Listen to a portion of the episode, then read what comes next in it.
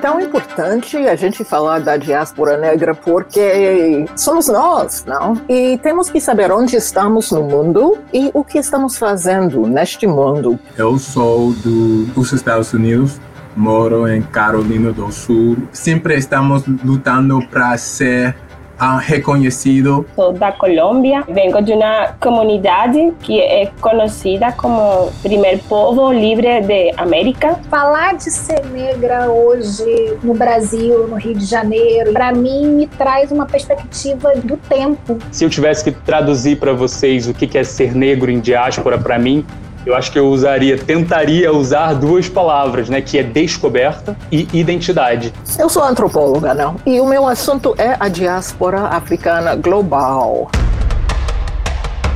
Porque, nossa, aqui nos Estados Unidos aprendi que a gente era uma minoria oprimida, que estávamos em muitos lugares. Eu fui criança numa época aqui no Brasil que quando a gente ligava a televisão pela manhã, tinha uma mulher loira cercada de meninas loiras. Todo mundo queria ser a menina loira que estava ali no palco. Carolina do Sul é um estado que tem muita história, mas é muito oprimida também. Ainda tem que fazer muito trabalho aqui. Eu nunca senti que Colômbia me, me acolhera ou, me, ou se sentir orgulhoso de, de uma pessoa como eu e como os nossos relatos e as nossas experiências elas se entrecruzam, né? A gente descobre que tem outras pessoas ao redor do mundo que vivem situações difíceis iguais a gente. Eu gosto de um poema de Nicolas Guillen, poeta afro-cubano. Sem conhecer-nos, nos reconheceremos.